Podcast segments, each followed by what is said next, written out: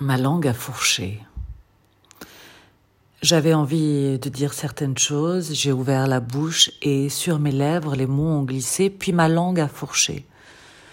Ma langue a décidé d'aller voir ailleurs, de prendre l'air, de partir à l'étranger, d'aller vers une direction inconnue, un monde inconnu, un pays imaginaire, loin, loin, loin de moi. Et euh, je lui ai dit bon voyage et euh, ramène-moi des souvenirs, envoie-moi une carte postale.